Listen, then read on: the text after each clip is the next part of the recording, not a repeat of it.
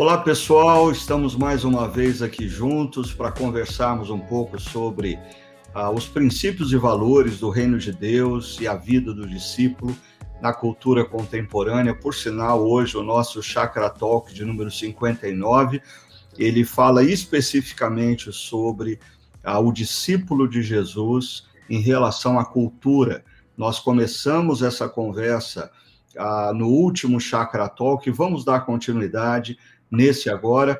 Uh, por isso, eu queria lembrar você que sempre que tiver uh, perguntas, dúvidas, colocações, você pode participar. É um prazer ter a sua participação com sugestões, perguntas. É só você acessar o link que está aparecendo aí na tela, aí colocar ali a sua sugestão, a sua pergunta, o seu comentário, e vai ser um prazer uh, ter a sua participação aqui com a gente. Hoje mais uma vez eu convidei para estar conversando comigo o pastor Tiago Jaqueto e o pastor Ricardo Augusto, ah, ambos fazem parte aqui da nossa equipe ah, da Chácara Primavera, na cidade de Campinas. Ah, o Tiago ele está chegando esse ano para a nossa equipe, uma aquisição aí preciosa para todos nós aqui da nossa comunidade.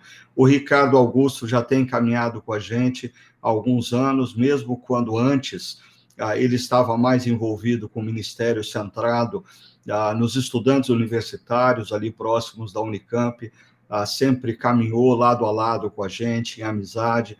Então é muito bom ter vocês aqui, Tiago. Seja bem-vindo, Ricardo Augusto, seja bem-vindo, ok? Uma alegria para gente. Joia, e, e, dando continuidade aqui à nossa conversa relacionada a, ao discípulo de Jesus a, e à cultura contemporânea, nós temos estudado a primeira carta de Pedro, e a primeira carta de Pedro faz a, de maneira insistente a menção aos cristãos como peregrinos, como estrangeiros no mundo. Ah, e nós vimos que em 1 Pedro capítulo 2, verso 11, Pedro diz: Amados, insisto que, como estrangeiros e peregrinos no mundo, vocês se abstenham dos desejos carnais que guerreiam contra a alma. E eu dizia que ah, normalmente, quando nós ah, vemos essa expressão na Bíblia, desejos carnais, a gente já direciona ah, para questões da área da sexualidade. No entanto, a palavra grega usada aqui para desejos, ela é usada em outros contextos no Novo Testamento de maneira muito mais ampla. Aí o que Pedro está querendo dizer aqui, talvez em paralelo com o que nós já vimos antes, quando ele diz: não se deixem amoldar pelos maus desejos de outrora. A Pedro está falando que nós devemos tomar cuidado é, para que a cultura não venha nos formatar, para que os anseios e desejos pertinentes e, e, existentes na cultura não venham nos dominar e mudar o foco da nossa caminhada. Eu queria começar essa conversa perguntando para vocês, mas uh, toda cultura que nos envolve, ela é má. Uh, nós precisamos olhar para a cultura uh, que está em torno de nós e as expressões culturais, a música, artes, a construções, arquiteturas, a tudo que envolve a cultura. A cultura é necessariamente má? Como que a gente pode é, é, olhar para a cultura e perceber isso? Tiago, se você quiser começar, fica à vontade. Começo. É, não, a cultura não é má. É quando Deus coloca o homem no jardim, ah, em Gênesis capítulo 2, diz que é, Deus colocou o homem para cultivar o jardim. E a gente, muitas pessoas reduzem essa ideia de cultivar ao jardim com Adão com uma enxada na mão, mexendo, plantando milho, né? Ou alguma coisa assim. Mas não é essa a ideia do texto. É a ideia de gerar culturas, né? E culturas diz respeito a, claro, que culturas de grãos, mas também música, arte, línguas e outras coisas. Então, a, a cultura tem sua origem no mandato de Deus para a humanidade, e por isso ela não é ruim em si. É claro que depois da queda, depois que os primeiros pais se rebelaram e traíram o Criador, a cultura carrega então é, resultados dessa rebelião humana, mas não, ela não é má a princípio. Quando a gente pensa em nos nossos primeiros pais num jardim, como você disse, a gente pensa na cultura como a agricultura, como desenvolvimento agrícola ou coisas assim. Mas, por exemplo, nós estamos fazendo uso da tecnologia, e tecnologia é cultura. Né? Tudo que é produzido pelos seres humanos a partir ah, das habilidades que Deus deu aos seres humanos, como seres criativos e seres com o poder de transformar coisas do imaginário em coisas no concreto tem a ver com a cultura, né? Agora, Ricardo, é, então como que a gente pode viver no dia a dia ah, inserido numa cultura, porque é impossível nós não estarmos inseridos por uma cultura, todos nós estamos inseridos, como nós podemos viver ah, inseridos numa cultura e identificar, ah, discernir ah, o que é mal na cultura e o que é, nós poderíamos dizer, um flash ah, da graça de Deus, um flash da beleza de Deus como fruto dessa potencialidade que ele nos deu de criarmos coisas. Como que a gente pode distinguir ah, isso aí, Ricardo? É, eu acho que aqui a imagem que Pedro utiliza de peregrino, estrangeiro, ajuda a gente, né? É, quando você está de turista em algum lugar novo, você tem um tipo de atenção dobrada aos detalhes, né? E, e eu acho que isso é importante para a gente, a gente ter essa atenção dobrada aos detalhes. A gente não está vivendo no automático, a gente não está vivendo de forma desatenta, mas a gente está consciente de que as nossas raízes, de que a nossa mente, o nosso coração, eles são formatados prioritariamente pela história bíblica. Ah, mas nós estamos inseridos em culturas, não tem como a gente fugir disso. A gente está com um estrangeiro que está atento aos detalhes, tentando discernir a partir da história bíblica. Opa, isso aqui é efeito da queda, isso aqui é mal, isso não condiz, ou opa, isso aqui é fruto é, da bondade, da beleza que são inatas à criação de Deus, ou ainda até mesmo isso aqui de alguma forma é, é um flash do que Deus está fazendo ao longo da história, né? Então acho que essa atenção dobrada, a gente não está no automático, é importante. Eu, eu quero instigar o Tiago a nos, nos ajudar assim a, a a sermos ainda mais práticos nessa questão de como viver inserido na cultura. Por exemplo, uh, eu estou no meu momento de descanso com a Sônia na frente da TV e a gente vai rodar alguns canais uh, na TV.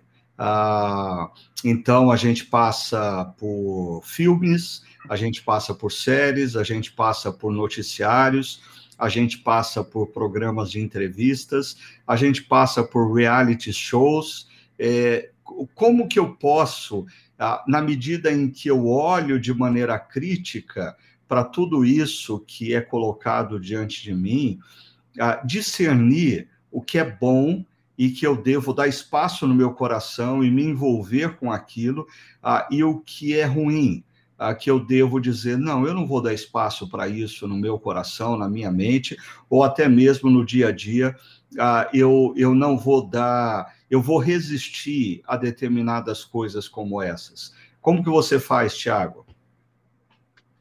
Bom, Ricardo, eu faço duas perguntas. Primeiro é, isso é, honra a Deus, glorifica a Deus? Em outras palavras, se Deus estivesse sentado comigo aqui do lado do sofá, eu assistiria isso com ele? E a segunda pergunta é: é: isso me faz uma pessoa melhor? Porque o que, que é pecado? Pecado é todo ato que nos desumaniza. Isso é pecado. É porque nós fomos criados para sermos humanos e vivemos para a glória de Deus. Então, todo pecado desumaniza. Por exemplo, por que, que o, o adultério é errado? Porque o adultério me faz menos humano e eu lido com a, pessoa de forma menos humana, com a minha esposa, então nós nos tornamos menos humanos, e isso é pecado. Então, a segunda pergunta que eu faço é: essa, essa faceta cultural, essa manifestação cultural, é, colabora para que eu seja mais humano, de acordo com o padrão bíblico, ou não? Se, se sim, ok, se não, eu é, evito. Ok, então, por exemplo, uh, se, eu, se eu estou assistindo é, um programa, uma série, um filme, um reality show que, por exemplo, banaliza a imagem é, do homem como ser masculino, ou mesmo ridiculariza e banaliza a imagem da mulher como ser feminino, ah, é algo que eu preciso ter senso crítico e dizer: opa, não é isso que Deus ah, espera de nós. Ah, seria mais ou menos esse o caminho, Tiago? Sim, sim, exatamente esse o, o caminho. Agora, eu, eu acho que existem algumas. Uh, essa não é uma zona tão é, preto e branco. Ela é uma zona muitas vezes cinzenta, né? Porque, por exemplo, eu já ouvi pessoas dizendo assim: não, é, eu estou assistindo o BBB Brasil, a, apesar da banalização da figura masculina ou da banalização da figura feminina, a, apesar a, da, de incentivar determinadas coisas que são valores opostos àqueles que Deus quer desde a criação, as pessoas dizem assim: não, eu estou assistindo o BBB Brasil para conhecer a cultura. Nós precisamos conhecer a cultura na qual nós estamos inseridos para poder, então, uh, viver e, e, nos relacionar de maneira uh, correta com essa cultura. Uh, Ricardo, o que, que, você acha disso? É possível você, como discípulo de Cristo, ter essa postura? é um caminho viável? É que o exemplo que você pegou é um exemplo que para mim é muito complicado. É, eu nunca assisti BBB. É, só chegou para mim trechos ao longo desses anos que está tendo infinitas edições que aparecem em timeline de internet e, e, eu sempre fico me perguntando como que pode um negócio tão ruim desse é, ter mais uma edição, né? Então esse exemplo me complica. É, mas uma postura de um tipo de descobridor da cultura para poder responder Pode ser que haja, sim, essa possibilidade, mas eu acredito que ela é, um, é uma possibilidade perigosa, é um caminho complicado para trilhar. É um caminho onde você tem que estar. Tá, se eu usei uma expressão, né, atenção dobrada como estrangeiro e peregrino numa cultura distinta, é, num contexto desse, é, a, a, sua atenção tem que estar tá exponencialmente é, lá em cima, porque você está sendo moldado na mente e no coração, aquilo de alguma forma está te nutrindo. E você conseguir é, proteger e diferenciar o que é aprendizado da cultura para que eu possa responder ou aquilo que está me moldando é muito complicado. Mas eu também reconheço que às vezes assim, esse caso é um caso escandaloso, talvez, né?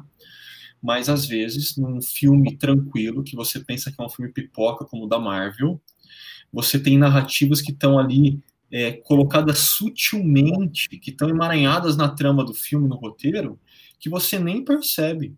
E elas também têm esse propósito de moldar mente e coração, de formatar você é, num esquema da cultura que muitas vezes é contrário aos valores do reino. Então é, é complexo, é complexo. Quando eu, eu comecei o meu ministério, há, há quase 35 anos atrás, nós não tínhamos internet, nós não tínhamos BBB Brasil, nós não tínhamos redes sociais. Então, o exemplo que eu sempre dava era acerca das novelas da Globo, né? Eu dizia assim que a, a muita gente começava, estava assistindo novelas da Globo e de repente é, o, o, o marido resolvia trair a esposa ou a esposa resolvia trair a, a, o marido. Num primeiro momento, aquilo chocava aqueles que se, se, diziam cristãos. Nossa, que coisa, onde o mundo está? Olha como ele, que banalidade, rompeu os laços de fidelidade conjugal ah, por desejo sexual. No entanto, na medida em que a trama avançava, o cônjuge traído é, se revelava uma pessoa chata, mesquinha, a, a, que não levava o outro à felicidade, o que havia traído o cônjuge estava sofrendo duramente e mostrava os momentos de angústia a, dele. Aí chegava no final da novela, as pessoas que se diziam cristãs estavam torcendo para que aquele cônjuge que traiu a deixasse definitivamente o seu parceiro ou a sua parceira e se juntasse a, a, a, a, outra, a outra pessoa e vivesse feliz para sempre. Ou seja, como sutilmente é, é, essa narrativa vai sendo inserida na nossa mente, no nosso coração. Né? Uh, Tiago, é, eu queria ouvir você acerca disso. Assim, como cristãos, nós não podemos ficar isolados de tudo que está acontecendo. Nós estamos ouvindo música e, de repente, vem músicas que falam de valores cristãos ou músicas que falam de valores anticristãos. Nós estamos vendo um noticiário e isso acontece. a gente está vendo um programa de entrevista e o entrevistado lança ideias que são condizentes aos valores do reino e logo em seguida lança ideias que são anti-reino de Deus. Ah, como viver? Ah, ah, é melhor a gente desligar a televisão, sair da internet, aí viver num monastério, ou a gente tem que aprender a conviver com isso, com, com algumas ferramentas. O que, que você sugere para a gente? Nós precisamos aprender a conviver com isso, porque nós estamos na cultura e também tem muita coisa boa na cultura. Por exemplo, você fala de música, é, eu gosto muito de Djavan. Djavan é, tem muita coisa boa para se ouvir. Mas eu, eu, entendo, Ricardo, que a, a chave para isso é o que você já nos ensinou nas mensagens que é da série atual da Chácara, que é ter a consciência peregrina. Porque a, essa imagem é uma imagem muito importante para a Bíblia, que a peregrinação começa quando o primeiro casal é banido do Éden, e essa peregrinação vai ganhando novos contornos, com Abraão, os outros patriarcas, Israel saindo do Egito, e aí chega no Novo Testamento, porque essa é uma imagem que deve nos guiar. Porque peregrinação é um povo em movimento de um lugar para o outro. Enquanto ele se movimenta, ele passa entre outros povos a gente pode dizer, ele passa entre outras culturas. Então, ele é exposto a essas culturas. Mas quando ele mantém a consciência peregrina, ele continua no caminho, avançando para o alvo da peregrinação. Então, em, embora ele seja exposto e veja outras culturas, ao longo da peregrinação, ele não sai do caminho. O problema é quando o peregrino deixa o caminho da peregrinação e entra para uma cultura e abraça aquela cultura sem esse, esse fator crítico. Então, eu acho que a chave é se é, manter a consciência peregrina ao longo do caminho. É interessante isso, porque uh, você me fez lembrar que, às vezes, a gente trabalhando há muitos anos com plantação de igreja, incentivando o pessoal a, a, a fazer a exegese cultural e perceber quem são as pessoas para as quais você foi enviado por Deus para comunicar o evangelho, algumas igrejas elas se tornam caricatura da cultura, né? Ou seja, a, a, a, sem, uh, com, sem uh, senso crítico para com a cultura, algumas igrejas acabam se tornando espaços de reforço e de reprodução dos usos e costumes de uma cultura e não de formação de discípulos de Cristo que estejam inseridos numa cultura, se relacionem com uma cultura ah, que não é condizente aos valores cristãos, mas faça a sua parte sendo sal da terra e luz do mundo, né? Mas eu queria voltar a um ponto aí que o Tiago mencionou, porque ele mexe muito comigo, quando ele fala que ele gosta de Djavan, ah, eu sempre gostei muito de MPB, né? Eu sempre gostei muito. Eu sou de uma geração, apesar de curtir a Djavan, aí eu sou de uma geração um pouquinho anterior. Eu curti a Tom Jobim, a Chico Buarque, Caetano Veloso, e muitas vezes eu ouvi a seguinte expressão: olha só, ah, mas nós não podemos ouvir a, a, músicas compostas por esses homens, porque a vida deles ah, revela que eles não são de Deus, eles não são pessoas que conheceram a Jesus e se renderam ao amor de Jesus. Então, o que eles produzem não pode ser bom. começando pelo Ricardo, o que, que você acha disso? uh, Ricardo, o fato da, do compositor, do músico, do escritor não ser uma pessoa é, que tem a compreensão de quem é Deus e o que ele fez por nós através de Jesus, deve uh, nos levar a, a, a ficarmos distante de toda a obra dessa pessoa? Dando um passo para trás, você brincou com o Tiago, né, de se fechar no monastério. Se eu não me engano, há três anos atrás saiu um livro, é, Opção Beneditina, que virou tipo um best-seller porque estava falando, não, a nossa opção mesmo é essa, a gente tem que fugir, se isolar, ponto, acabou. E, e, de certa forma, o movimento evangélico brasileiro sempre gostou dessa opção beneditina, mesmo antes do livro, né? Um tipo de gueto gospel onde a gente fala isso, não, a gente só vai ouvir produções artísticas, culturais de gente que também é discípulo de Jesus.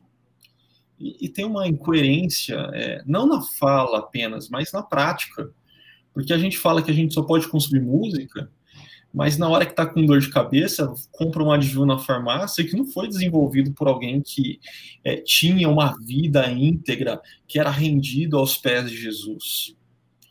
E, e quando ele, a gente tem esse tipo de fala, esse tipo de atitude marcada por essa incoerência, mas que tem esse desejo de, não, vamos fazer um gueto, vamos voltar para o monastério, é que a gente não percebeu algo que as escrituras afirmam para a gente e que na tradição da teologia reformada a gente chama de graça comum, que Deus distribuiu dons e talentos para a humanidade e que Deus, mesmo apesar da humanidade ter experimentado os efeitos da queda de uma maneira abrangente e profunda em todas as esferas, em todas as áreas, no ser humano como um todo, esse ser humano, mesmo sendo mal, ainda consegue fazer coisas boas, e a gente tem que reconhecer isso. E em vez da gente chegar e falar, ah, eu não vou ouvir bossa nova, eu não vou ouvir Caetano, não vou ouvir Chico, porque esses não eram discípulos de Jesus. Não, para com isso, agradece a Deus, que Deus deu dons e talentos para essas pessoas, e eles fizeram música e música boa, beleza, né? E você pode distinguir isso. Agora, você também pode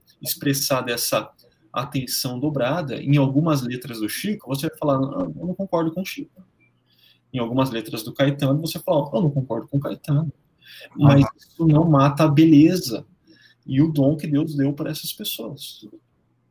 É verdade. E eu sei que o, o Tiago tem demonstrado ser alguém que gosta aí, é, por exemplo, da arte, a pintura, ah, dos grandes pintores do passado, ou mesmo das músicas clássicas, é, e, e, e, e, às vezes as pessoas vivem uma ilusão achando que os grandes compositores de músicas clássicas, ah, eles faziam é, é, música sacra, né? Ah, e elas talvez se iludem achando que a vida deles era melhor do que dos nossos atuais compositores e cantores populares, né? Ou mesmo há, há algumas semanas atrás, eh, o Tiago mostrou para gente uma pintura de um pintor que eu adoro, Rembrandt.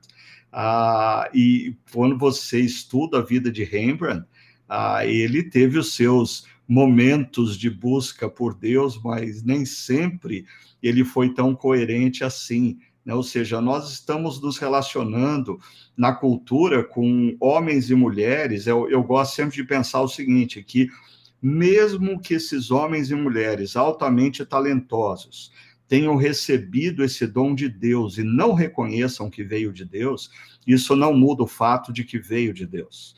Isso não muda o fato de que eles glorificam a Deus quando eles usam os seus talentos para produzir coisas boas para manifestar valores bons. Mas, como disse ah, o Ricardo, ah, o fato de eu é, é, é, curtir o que um compositor, o que um autor, o que um pintor ah, ah, não cristão é, produz, não significa que eu devo concordar inteiramente com ele. Por sinal, queria retomar um ponto aqui que o, o Tiago mencionou há poucos minutos atrás, do perigo da gente se desviar né?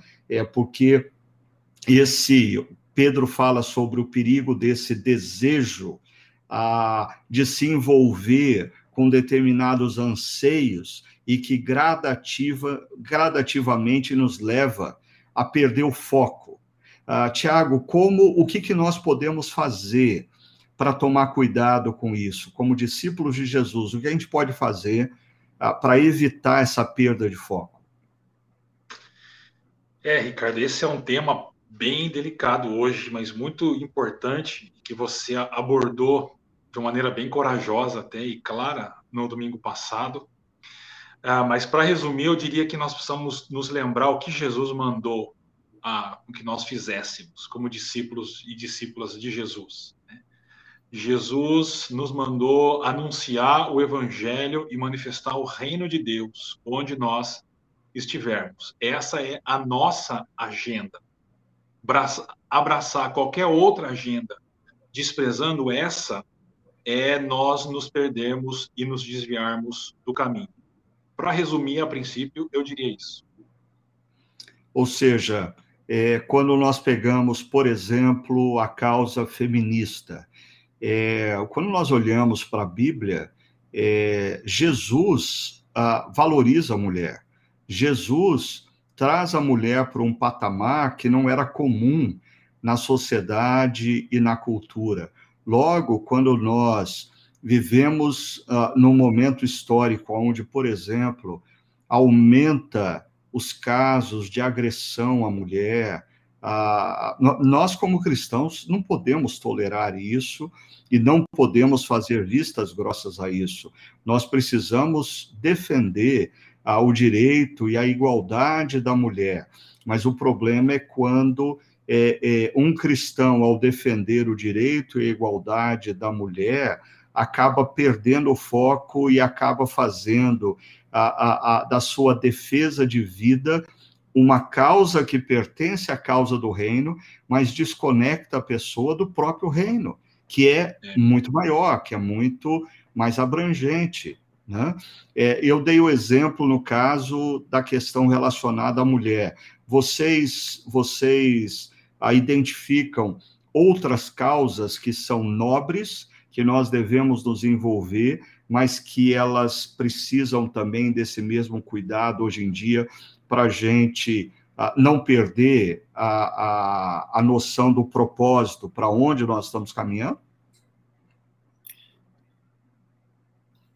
Eu, eu, eu identifico sim, Ricardo, e, e, eu acho que as pessoas, como você disse domingo, elas estão muito bem intencionadas e o objetivo é nobre mas elas não percebem que elas estão fazendo o contrário daquilo que elas desejariam fazer.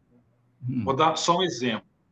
No discurso, no famoso discurso do Martin Luther King, I Have a Dream, ele diz que é, o sonho dele é que as, as, as, quatro crianças dele vivessem num mundo onde a cor de pele não importasse, mas sim o conteúdo do nosso caráter.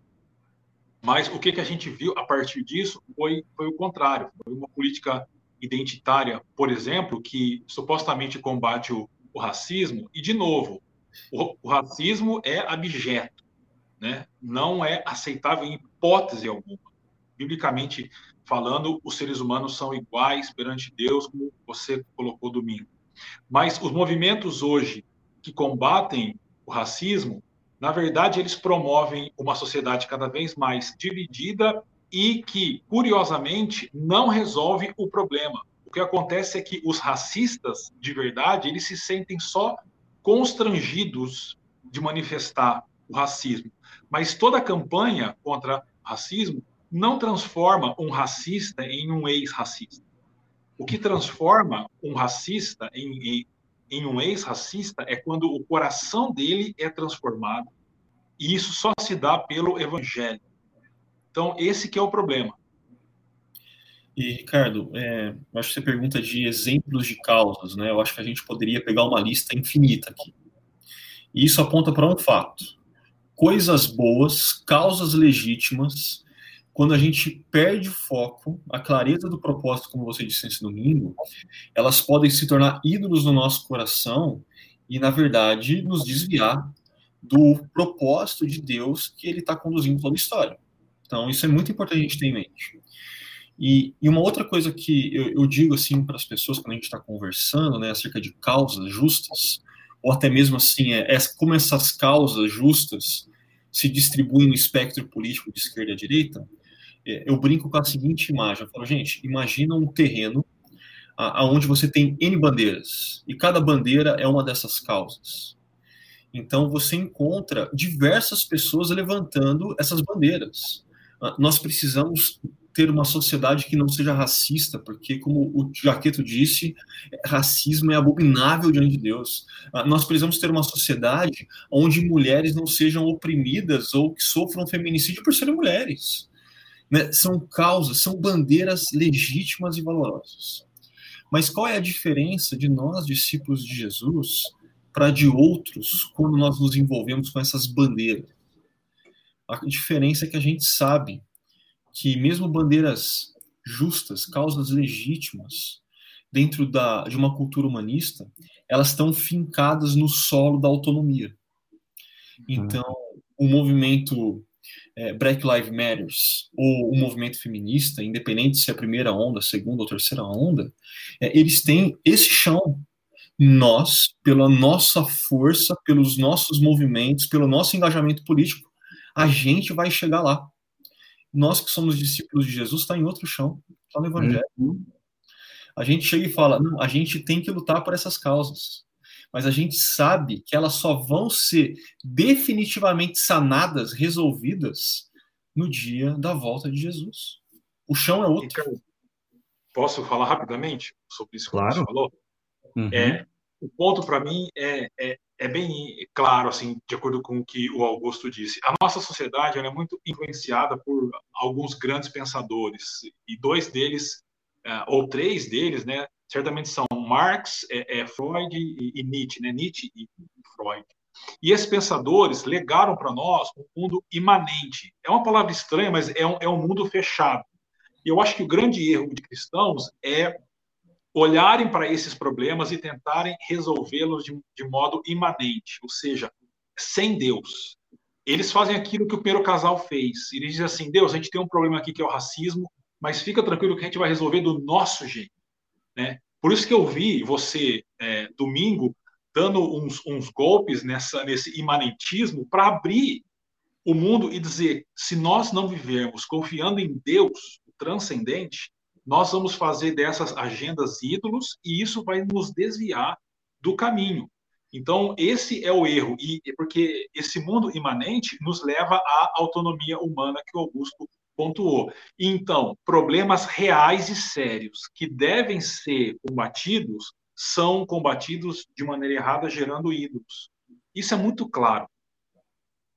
Legal. Eu acho que o, o, o que vocês estão colocando para a gente aqui pode ajudar grandemente as pessoas que estão aí nos acompanhando a perceber o seguinte: é, deixa eu tentar é, aplicar na minha própria vida tudo que vocês colocaram. É, quando, por exemplo, nós estamos usando como referência e exemplo é, duas causas: é, a causa feminista, a da defesa dos direitos da mulher, e a causa racial a, a, a, defesa do direito e da igualdade de raças. Né?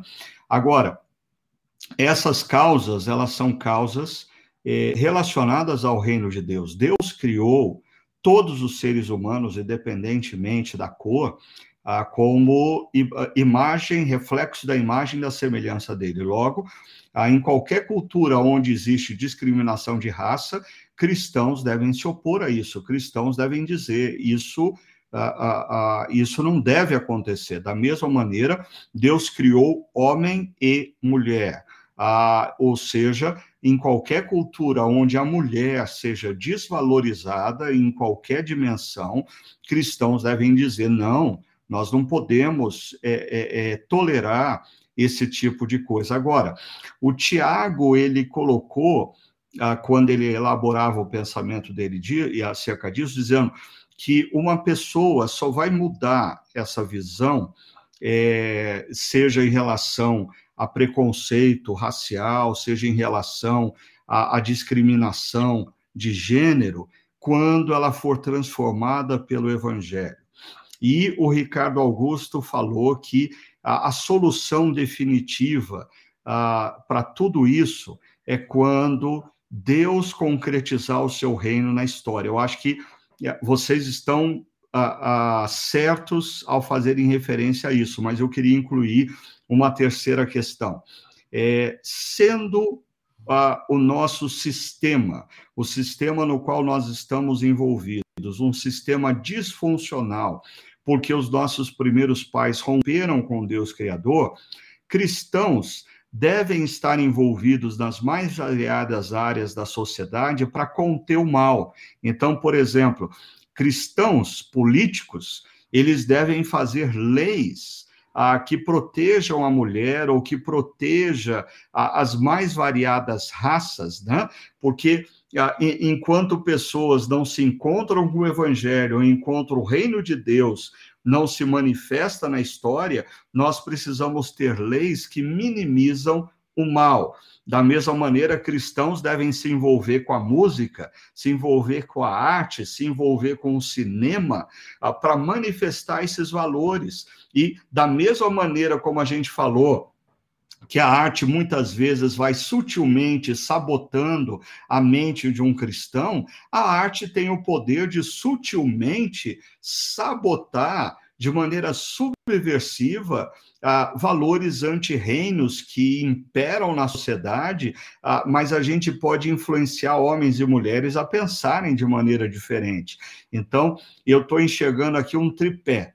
Uh, existe ah, quando uma pessoa compreende o evangelho, a vida dela é transformada e ela precisa olhar para essas questões com outros olhos, ou seja, através da cosmovisão cristã, ah, nós temos a esperança futura quando Deus vai minimizar ou resolver definitivamente todos esses problemas, mas o nosso papel como sal da terra e luz do mundo é nas mais variadas áreas da vida, quer o cristão enquanto político, o cristão enquanto artista, o cristão enquanto empresário, ele ter posturas que minimizam esse mal, porque aí eu volto aqui ao nosso bate-papo. Lá em 1 Pedro capítulo 2, verso 12, é, Pedro diz que nós devemos viver entre os não cristãos, ou seja, viver numa sociedade que parte uh, de uma cosmovisão humanista, não uma cosmovisão cristã, mas de maneira exemplar. Uh, vocês concordam com o que eu acabei de elaborar aqui? O que, que vocês acham? O que, que vocês acrescentariam a tudo isso aí? Eu só colocaria um adendo nessa perna, sal da terra, luz do mundo, né, na nossa prática cristã, como a gente espalhado nessas diversas áreas. Que é a gente saber que existem não cristãos que estão lutando por causas que são justas e legítimas. E a gente não precisa chegar e falar: ah, não, mas a bandeira dele está fincada num solo diferente. Eu, eu não vou conversar com ele, eu não vou somar forças. Não. A gente pode fazer é, o que o Schaefer né, chamou de cobeligerância e que você já trouxe várias vezes em outras reflexões ao longo da história da chácara, é de juntar forças. E, e eu acho legal de olhar para a própria história do Schaefer, né? Porque hoje a gente olha para o movimento feminista como um movimento anticristão. A gente criou um tipo de espantalho por conta de algumas das facetas que a gente vê por aí. Mas o, o Schaefer, na primeira onda do movimento feminista, ele faz uma parceria e fala: gente, é, a gente está vendo uma indústria crescer. A indústria da pornografia está é, tá sendo alavancada nos Estados Unidos e a pornografia ela é, reduz a humanidade da mulher, ela objetifica a mulher. E o movimento feminista tinha essa bandeira contra a pornografia. E o Schaefer, como discípulo de Jesus, também. Então, de repente, você tinha lá discípulos de Jesus é, e mulheres que não tinham nada a ver com Jesus se juntando para chegar e falar: gente, esse negócio de pornografia é, faz mal, esse negócio de pornografia desumaniza. Ah, parem com isso com beligerância. Uhum. Bem lembrado, o conceito da cobeligerância.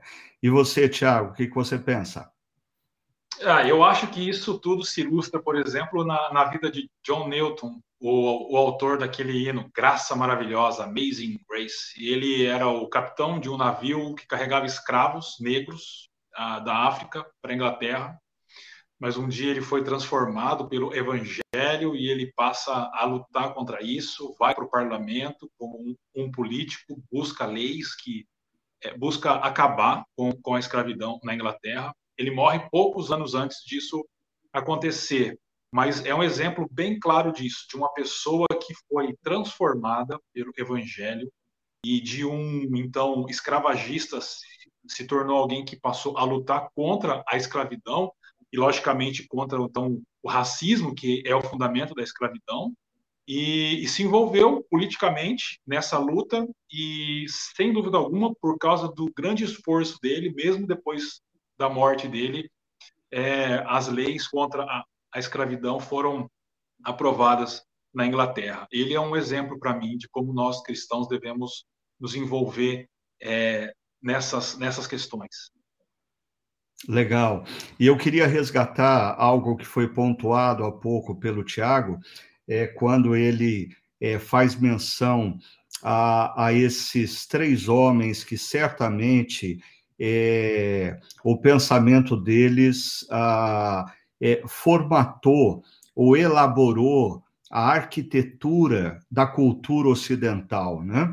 No caso, Karl Marx, Freud e Nietzsche. Eu acho que o pensamento desses três homens dão a sustentação é, para a arquitetura cultural que nós temos no mundo ocidental.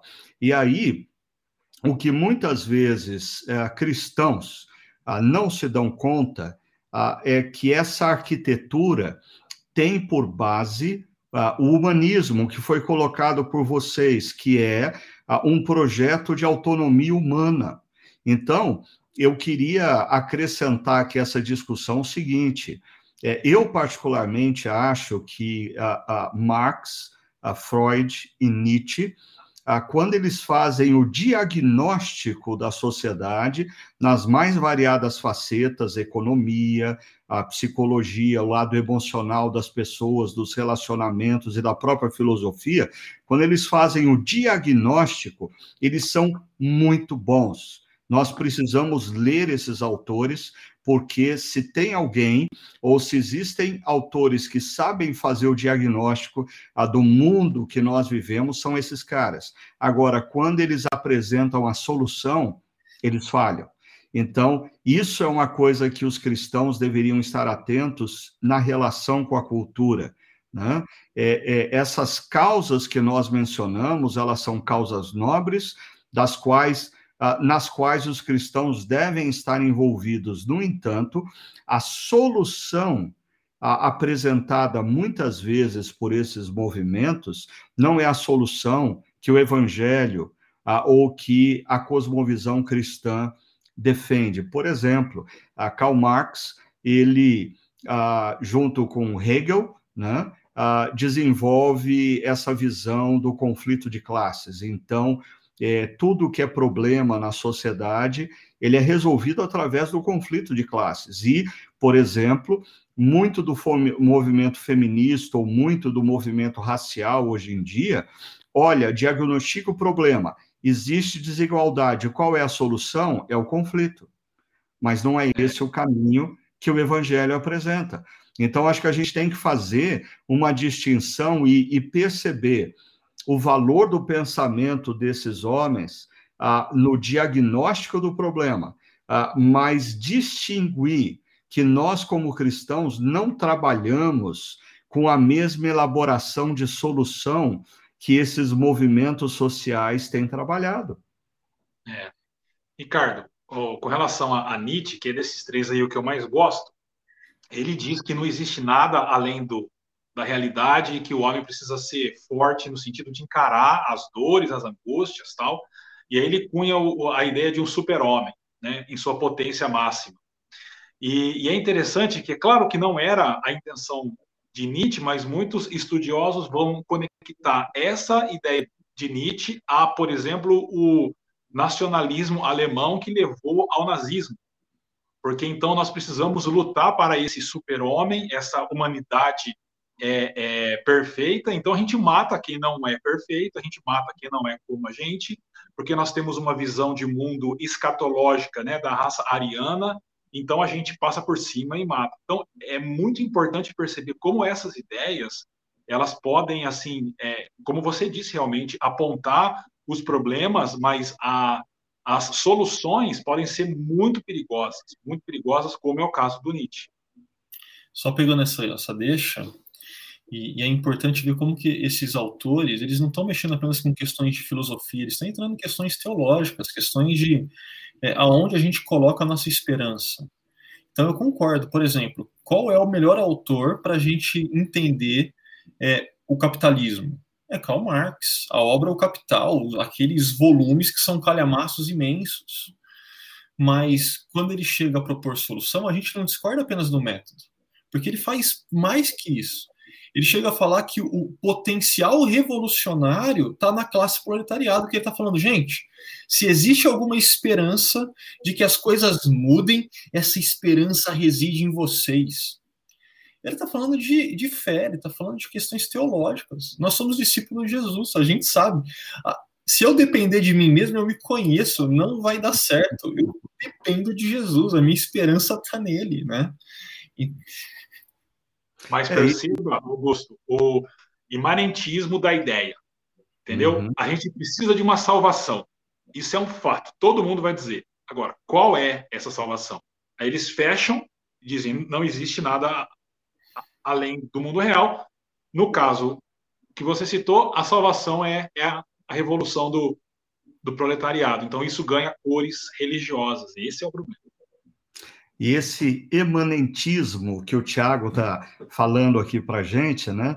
É, é, a gente está trabalhando com é, pensadores ah, clássicos do mundo contemporâneo que se tornaram alicerces da cultura ocidental, mas a gente pode ir para uma dimensão um pouco mais popular e perceber isso, por exemplo, é, ah, muitas vezes na literatura de autoajuda ou muitas vezes em algumas linhas de coaching, aonde a palavra ou a frase quase que assim como uma man um mantra ah, que é dito: o poder está em você, o poder está dentro de você.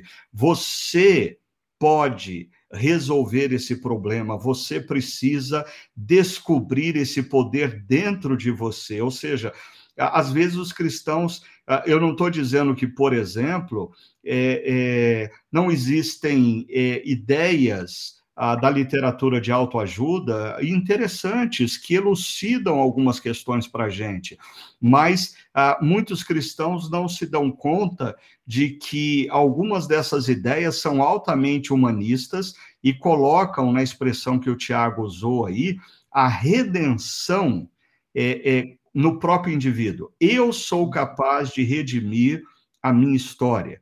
E quando nós olhamos a cosmovisão cristã, nós precisamos nos lembrar que assim os seres humanos precisam de um redentor. E esse redentor não está dentro de nós, esse redentor não é emanente ao universo. Esse redentor é o criador do universo que entra na história na pessoa de Jesus, ele é a nossa redenção. E aí eu acho que eu queria entrar no último tópico aqui, que é quando a gente acaba se apaixonando é, pelas soluções propostas e não pela pelo reino de Deus ou pelo Deus do reino, melhor até dizendo, né? Porque eu acho que uh, um perigo nessa história toda aqui que nós vimos é, uh, acho que é Santo Agostinho que diz que pecado é amor fora de ordem, né? Então eu eu amar uma determinada causa, ou eu amar é, um desejo que eu tenho de uma titulação acadêmica, uh, de uma casa melhor, uh, de um futuro para os meus filhos. É, parece que tudo isso é lícito. No entanto, é, o, a gente se perde quando isso acaba ficando fora de ordem no nosso coração. E as causas também são assim. Né? E eu dizia na última reflexão que nós tivemos na chácara que, com tristeza, eu tenho visto amigos, uh, amigos queridos de jornada, uh, que se perderam na causa da esquerda e amigos queridos que eu percebo que estão se perdendo na causa de direita. E eles começaram identificando coisas boas, quer na defesa de valores da esquerda política ou na defesa dos valores da direita política, mas essas causas se tornaram é, é, é, a, a fonte maior de amor deles, ou o objeto maior de amor deles. E isso, na linguagem que o Tiago é, usou, é idolatria, é amor fora de ordem. Como que nós, como cristãos, podemos fazer diferença na história e no mundo que nós estamos vivendo sem nos perder? Qual a sugestão de vocês? Parece que vocês estão sem alternativa, hein? É, Ricardo, ouvindo você trazer essa pergunta dentro desse contexto de esquerda ou direita, eu talvez ela mexe comigo porque eu trago ela até para um contexto fora dessa questão política. Eu lembro de um, um dos primeiros Timóteos que eu fui com você, né? E no último encontro, no momento de ceia ali com outros jovens pastores, você abre o texto bíblico no último capítulo do Evangelho de João e, e você começa a falar de amor a Deus e do nosso serviço pastoral, do nosso ministério, ser uma expressão do nosso amor a Deus. E você coloca isso de uma forma muito clara e ordenada. Primeiro, amor a Deus. E porque amamos a Deus, então nós nos engajamos na missão que Deus deu a nós como jovens pastores. E aí você faz a ressalva, né? Porque muitos jovens pastores acabam invertendo. Amam mais a missão, amam mais o ministério do que ao Deus da missão. É. Né? Então, essa pergunta é uma pergunta que não tem a ver apenas com discípulos de Jesus que não estão no ministério pastoral. Não, essa pergunta envolve a gente, né? envolve o nosso próprio coração. Então, é uma pergunta cara. Muito bem lembrado, muito bem lembrado, Ricardo, porque assim é muito fácil para a gente, como pastor, falar assim: olha, aquele irmão ele, ele ama mais a causa da esquerda do que o reino de Deus, aquele outro irmão ama mais a causa da direita do que o reino de Deus, mas a grande pergunta que nós, pastores, precisamos fazer para nós mesmos é se nós não amamos o nosso ministério mais do que a Deus. Ah, ah, não amamos mais, é, por exemplo, nessa nesse momento que a gente vive da pandemia, ah, eu diria que muitos pastores, talvez eles estejam ah, tão preocupados ah, com as suas igrejas ou prédios fechados, como ah, empresários estão preocupados com as suas lojas fechadas. E, e, e, a pergunta é por que essa preocupação? Ela é uma preocupação legítima ou ela é uma expressão de que os nossos ministérios se tornaram mais importantes para nós do que o próprio Deus a quem nós servimos? Nós começamos o ministério porque amávamos a Deus mas à medida em que nós desenvolvemos o ministério, nós passamos a amar o ministério e precisarmos simplesmente de Deus. Então, nós precisamos do poder de Deus para manter o nosso ministério. Amor fora de ordem é quando uma igreja, na vida de um pastor, se torna um ídolo. E a gente precisa tomar cuidado com isso. E a sua dica, Tiago, como que você vê? Qual seria a dica para a gente fazer diferença e não se perder em meio a essas causas? Olha, não é indo na onda só do Augusto, não, porque eu, eu quase não faço post lá no, no Facebook, mas eu fiz um falando sobre isso há alguns dias atrás, que muita gente está engajada em cruzadas religiosas e ideológicas para mudar o mundo, mas isso só está colocando mais fogo no mundo. Isso é fato. Hum. E, e a receita bíblica para mudar o mundo é simples: é amar a Deus acima de todas as coisas, ou seja, o amor na ordem certa, né? amar ao Senhor Deus acima de todas as coisas e ao próximo como nós mesmos. Acho que quando a gente conseguir fazer isso, a gente está transformando o mundo à nossa volta.